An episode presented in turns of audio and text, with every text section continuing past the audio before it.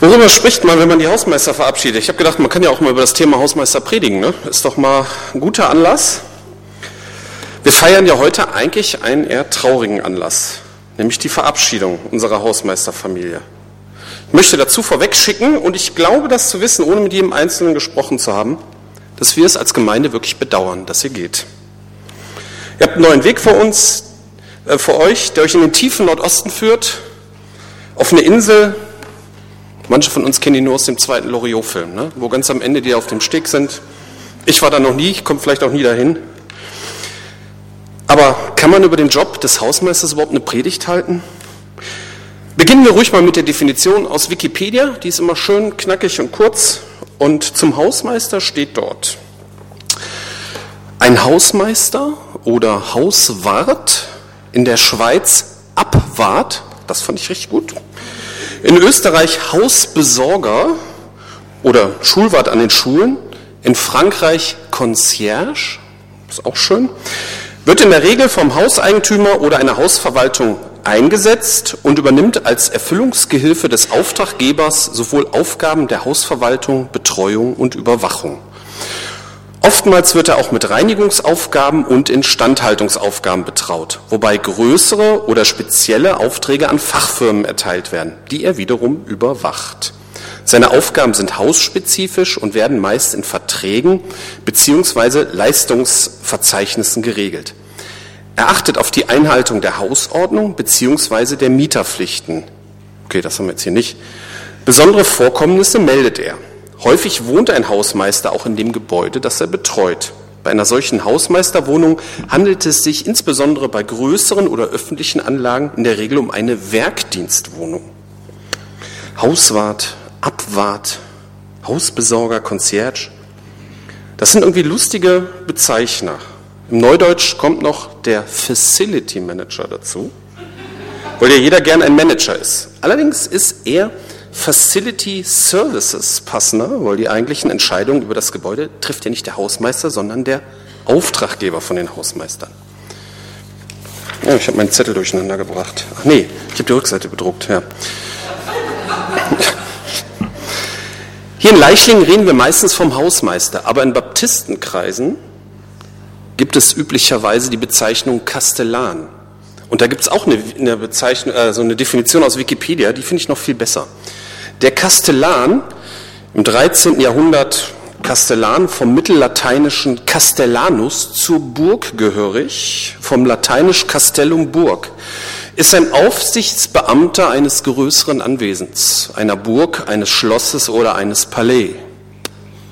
Ja, die Unterscheidung von verwandten Amtsbezeichnungen wie, äh, wie Burggraf, Burgvogt oder Burg- oder Schlosshauptmann liegt weniger in den Aufgaben als in dem geografischen, zeitlichen Zusammenhang. Also könnte man auch Herr Graf und Frau Gräfin sagen, ne? würde doch passen.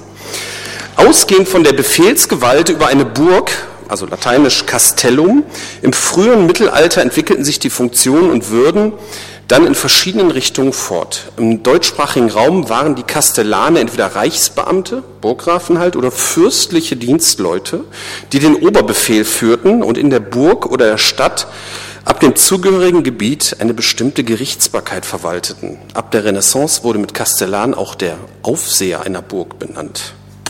Eine feste Burg ist unsere Gemeinde. Naja, eigentlich heißt es in dem alten Lied ja, eine feste Burg ist unser Gott. Ist denn unsere Gemeinde eher ein Burg oder ein Haus oder ein Haus? Ich meine, was hatten unsere Vorväter für Vorstellungen von Gemeinde, dass sie die Hausmeister Castellane benannt haben?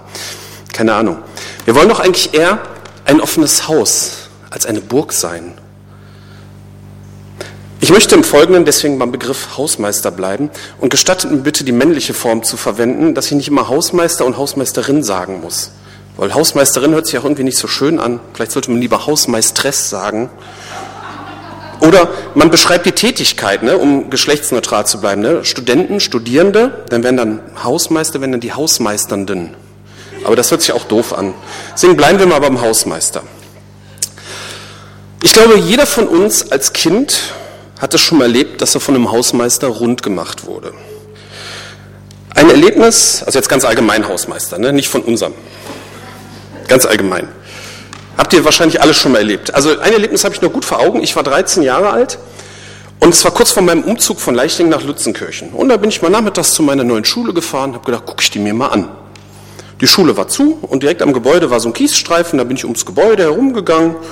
Ich wollte halt nicht durchs Beet gehen, ich war ja ein wohlerzogener Junge und aber in die Fenster reinschauen. Da kam ich an einem Büro vorbei, wo der Hausmeister drin war. Ich winkte und wollte weitergehen und er kam mir herausgeschossen und fragte unhöflich, was ich wollte. Ich sagte, dass ich hier bald auf die Schule komme und mir die Bude mal ansehen wollte. Dann brüllte er mich an, ich solle verschwinden, sonst würde er mich zum Direktor schleifen. Ich war etwas schockiert und bin dann auch gegangen. Ich weiß bis heute nicht, warum er so unfreundlich war. Vielleicht dachte er auch, ich wollte einbrechen. Andererseits war er eh nicht so mit einem freundlich gewinnenden Wesen ausgestattet, wie ich in meiner späteren Schulzeit so bemerkte. Dieses Erlebnis als Kind ist vielleicht eher untypisch, denn meistens hat der Hausmeister rein sachlich recht, wenn er schimpft. Der Klassiker ist ja, dass ein Kind durchs Beet läuft. Schöne, vielleicht auch teure Blumen zerstört. Das kostet dann Geld und Aufwand, sieht doof aus und fällt dann vielleicht auch noch auf den Hausmeister zurück.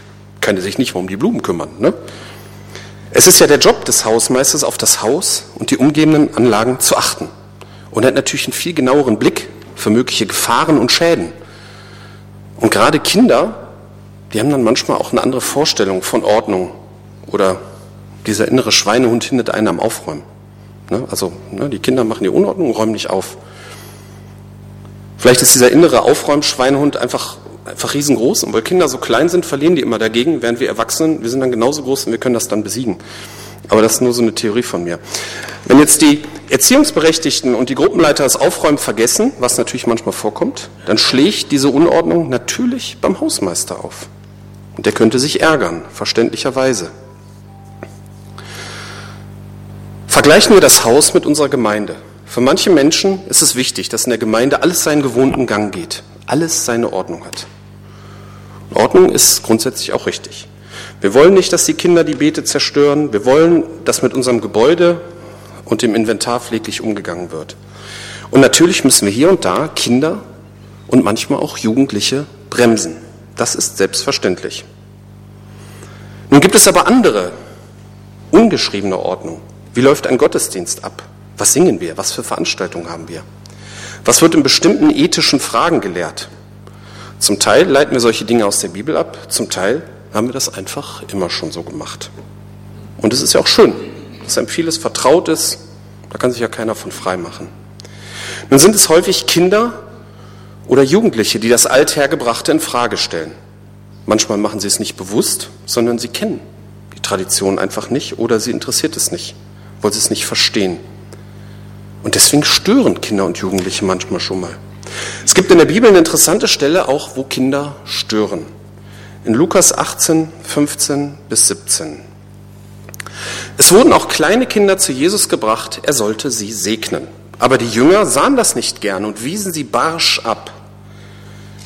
Doch Jesus rief die Kinder zu sich und sagte, lasst die Kinder zu mir kommen und hindert sie nicht daran. Denn gerade für solche wie sie ist das Reich Gottes. Und ich sage euch, wer das, kind, wer das Reich Gottes nicht wie ein Kind annimmt, wird nicht hineinkommen. Warum haben die Jünger so barsch reagiert? Kinderfeinde? Junge, junge Männer können nicht mit Kindern umgehen? Vielleicht hat das gar keine tiefere Bedeutung, sondern sie störten die Jünger dabei, Jesus hören zu können. Wenn man nämlich mal guckt, Jesus hat vorher wirklich tolle und tiefsinnige Gleichnisse erzählt. Das Gleichnis vom ungerechten Richter, das Gleichnis vom Zöllner und Pharisäer, und obwohl die Jünger sicherlich nicht alles verstanden haben, hingen sie Jesus an den Lippen und wollten zuhören und lernen. Wow, der von Gott gesandte Messias erklärt ihnen die Grundlagen des Himmels und der Erde. Boah. Und dann kamen Haufen Muttis mit Kinderwagen, schleppten ihre Kinder an und Jesus hörte auf, von diesen großen Dingen zu reden. Los, verschwindet mit eurem Blagen, ich will mehr von Jesus hören. Das hm, wäre durchaus vorstellbar, dass das in den Jüngern so vorging. Also mit den Kinderwagen, das habe ich erfunden, aber hm, so im Prinzip. Aber Jesus sagt dann zwischen den Zeilen, meine Gleichnisse und Reden sind zwar wichtig, aber nichts im Vergleich zu dem, wie ein Kind das Reich Gottes annimmt. Denn wenn man das nicht tut, dann nützen einem alle Reden und Gleichnisse genau gar nichts. Man kommt nicht in das Reich Gottes hinein. Durch diese Störung des Üblichen, des Gewohnten, durch die Kinder wird eine der wichtigsten Botschaften des Neuen Testaments verkündigt. Wie sehen wir solche Störungen? Möchten wir lieber, dass alles so bleibt, wie es ist? Sind wir wie so ein Klischee-Hausmeister, ne, der das Schild Betreten des Rasens verboten mit seinem Leben verteidigt? Ne, schließlich wurde in den letzten 100 Jahren der Rasen auch nur angeschaut. Nur der Meister des Meers, also des Rasenmeers, weiß ihn zu würdigen und darf ihn betreten. Das hört sich jetzt negativer an, als ich es selbst in unserer Gemeinde empfinden, empfinde. Also man muss ja nicht immer was Schlechtes von vorne sagen. Wir freuen uns, wenn Kinder im Gottesdienst sind. Und wir machen auch einiges, dass sie sich wohlfühlen. Kinderlieder, manchmal Sketche. Es gibt Sonntagsschule, Jungschar. Und auch über die Anwesenheit von Jugendlichen freuen wir uns. Ne? Ist jetzt gerade keiner da. Doch, Becky, super. ah, Raffi, du auch. Ja, und Samuel. genau, Daniel, jetzt, jetzt aber gut. Veranstalten manchmal Jugendgottesdienste, wo sich die Gemeinde sehr einbringt. Also am letzten Jugendgottesdienst essen wir super. Ich finde das klasse. Und ich denke, wir sind auf einem guten Weg. Wir müssen trotzdem unsere Tradition immer mal wieder auf den Prüfstand stellen. Jesus Christus, das Evangelium und die Bibel, das sind keine Tradition. Das ist die ewige Wahrheit, die uns Gott geschenkt hat. Aber das Drumherum, unsere baptistischen Traditionen, zum Beispiel unsere baptistischen Traditionen, die sind nicht ewig. Die gehören hin und wieder überprüft. Es gibt ja so einen Spruch, der wird verschiedenen Leuten zugeschrieben, Tradition ist nicht die Anbetung der Asche, sondern die Weitergabe der Glut. Ne? Das ist irgendwie. Hm? Unser Feuer sollten wir aus Jesus Christus heraus haben. Und dabei natürlich auch von unseren Glaubensvätern lernen, ist ganz klar. Aber jede Tradition hat irgendwann angefangen. Irgendwann hat sie sich jemand ausgedacht und nach seiner Erkenntnis als richtig erkannt. Und andere haben sie nachgemacht. Vielleicht war das damals sinnvoll, vielleicht auch heute. Muss man halt immer wieder gucken. Vielleicht gibt es ja auch irgendwann mal eine Tradition, die von uns ins Leben gerufen wurde. Zum Beispiel das Leichlinger Gottesdienstmodell. Oder als wir im theologischen Grundkurs waren, der Roland erinnert sich, und über Gottesdienstbestandteile geredet haben und die gesammelt haben, da gab es eine Sache nur in Leichling. Die Ergänzung zur Predigt. Und vielleicht ist das ja irgendwann mal in theologischen Fachbüchern beschrieben. Ne? Da gibt es dann den Gestus und, und was weiß ich nicht noch alles. Und dann auch die Leichlinger Ergänzung zur Predigt. Kann ja sein. Gottes Reich, äh, die, die Welt ist dynamisch und Gottes Reich sowieso. Also, ja.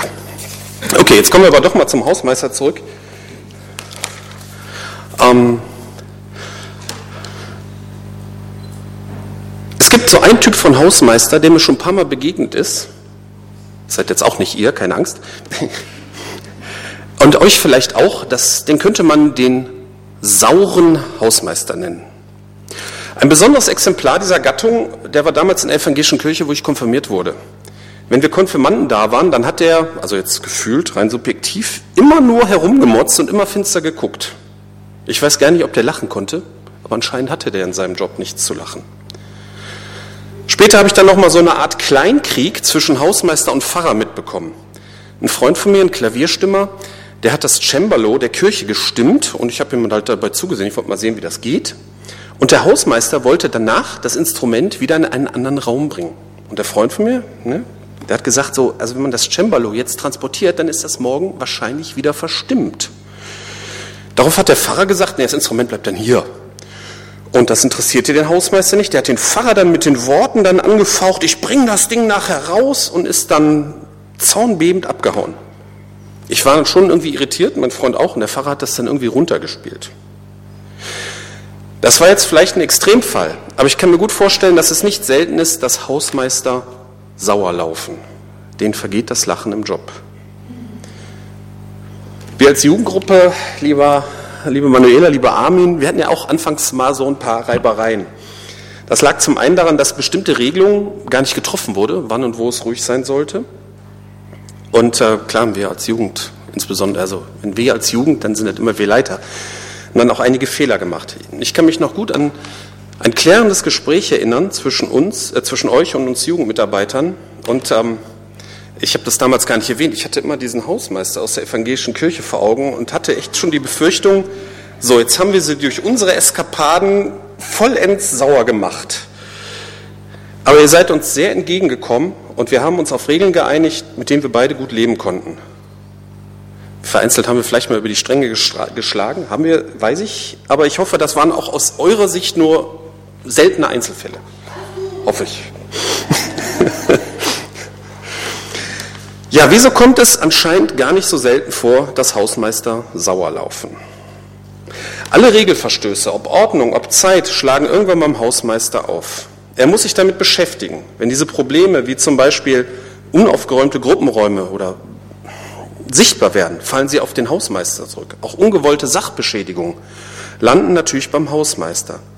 Die Art und Weise, wie sich die Gemeinde oder einzelne Gemeindegruppen in der Nachbarschaft präsentieren, fällt auf die Hausmeister zurück. Nehmen wir als Beispiel unser Parkproblem.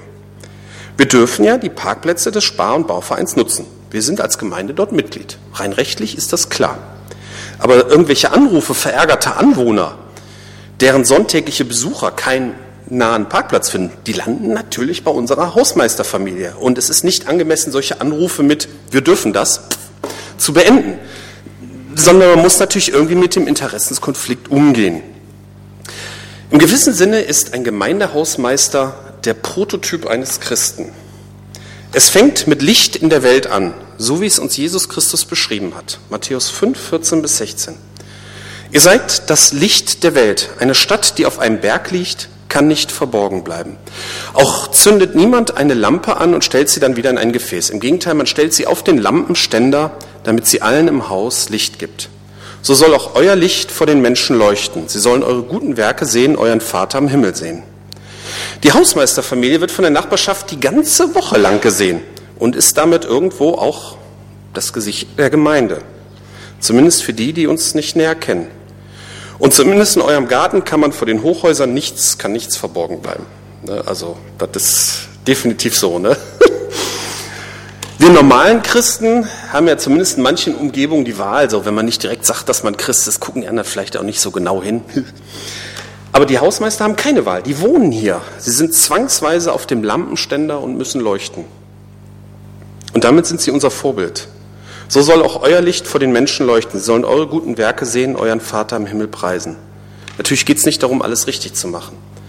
Aber es ist unser Auftrag, bereit für den Lampenständer zu sein, bereit sein zu leuchten, nicht das Christsein zu verbergen. Der nächste Punkt ist die Gastfreundlichkeit. Natürlich hat jeder einen unterschiedlichen Grad an Gastfreundlichkeit, den er verkraften kann, obwohl es der Auftrag für einen jeden Christen ist. In Hebräer 13, Vers 2 steht sogar, vergesst nicht, gastfrei zu sein. Durch eure Gastfreundlichkeit haben einige, ohne es zu wissen, Engel bei sich aufgenommen. Wir wollen ja eine gastfreundliche, einladende Gemeinde sein, wo Menschen gerne hinkommen. Von daher kann ein Hausmeister kein Eremit sein, der andere Menschen nicht mag. Das passt nicht zusammen. Natürlich sind auch wir nicht Hausmeister in der Hinsicht eine Visitenkarte der Gemeinde. Nur wenn wir persönlich offen sind für andere, kommt auch unsere Gemeinde als einladend, glaubwürdig rüber. Und hier können die Hausmeister ein Vorbild sein für uns. Der dritte Punkt, wo ein Gemeindehausmeister besonders gefordert ist, ist die Sache mit der Vergebung. Kolosser 3, Vers 13. Geht nachsichtig miteinander um und vergebt einander, wie einer dem anderen etwas vorzuwerfen, wenn einer dem anderen etwas vorzuwerfen hat. Genauso wie der Herr euch vergeben hat, sollt auch ihr einander vergeben. Ich habe es ja schon geschildert. Alle Fehler, die im Rahmen des Gebäudes gemacht werden, landen beim Hausmeister. Wahrscheinlich muss ein Hausmeister, von daher muss ein Hausmeister wahrscheinlich in besonderem Maße zur Vergebung bereit sein. Und er muss auch in besonderem Maße geduldig sein. Es gibt viele Menschen, die in den Gemeinderäumen etwas veranstalten. Und diese Menschen sind unterschiedlich gute Planer oder Leiter. Und das macht es natürlich nicht leicht für die Hausmeister. Und da kann es schon mal krachen. Nachsicht und Vergebung, selbst wenn man im Recht ist und die Bereitschaft, dazuzulernen, sich verändern zu lassen, sind dann die Stichworte für beide Seiten. Wobei der Hausmeister ist auf der einen Seite und auf der anderen Seite sind ganz viele verschiedene Menschen mit unterschiedlichem Erkenntnis und Lernstand. Vielleicht ist hier auch die Hauptursache dafür, dass manch ein Hausmeister sauer läuft und zum finsteren, brummigen Klischee-Hausmeister mutiert. Das ist bei euch, liebe Manuela, lieber Armin, nicht passiert und das finde ich gut. Und ich möchte mich wiederholen, wir als Gemeinde bedauern, dass ihr geht, wir wünschen euch alles Gute und Gottes Segen in eurer neuen Heimat. Ja, ich komme zum Schluss. fasse nochmal zusammen. Kinder und Jugendliche halten sich manchmal nicht an die ungeschriebenen Ordnungen und wollen Dinge anders machen, neue Wege gehen. Wir Ältere sollten das nicht grundsätzlich ablehnen. Ich sehe unsere Gemeinde aber da wirklich auf einem guten Weg. Dann der saure Hausmeister im Gegensatz zum Gemeindehausmeister, der ein Vorbild für uns Nicht-Hausmeister ist. Die Bereitschaft, auf dem Lampenständer als Licht der Welt zu stehen. Gastfreundlich einladend. Sind wir so, wie wir es von unserer Gemeinde erwarten? Nachsicht und Vergebung sind von einem Hausmeister in besonderem Maße gefordert. Wie ist denn das bei uns? Sind wir auch nachsichtig und vergebend? Amen.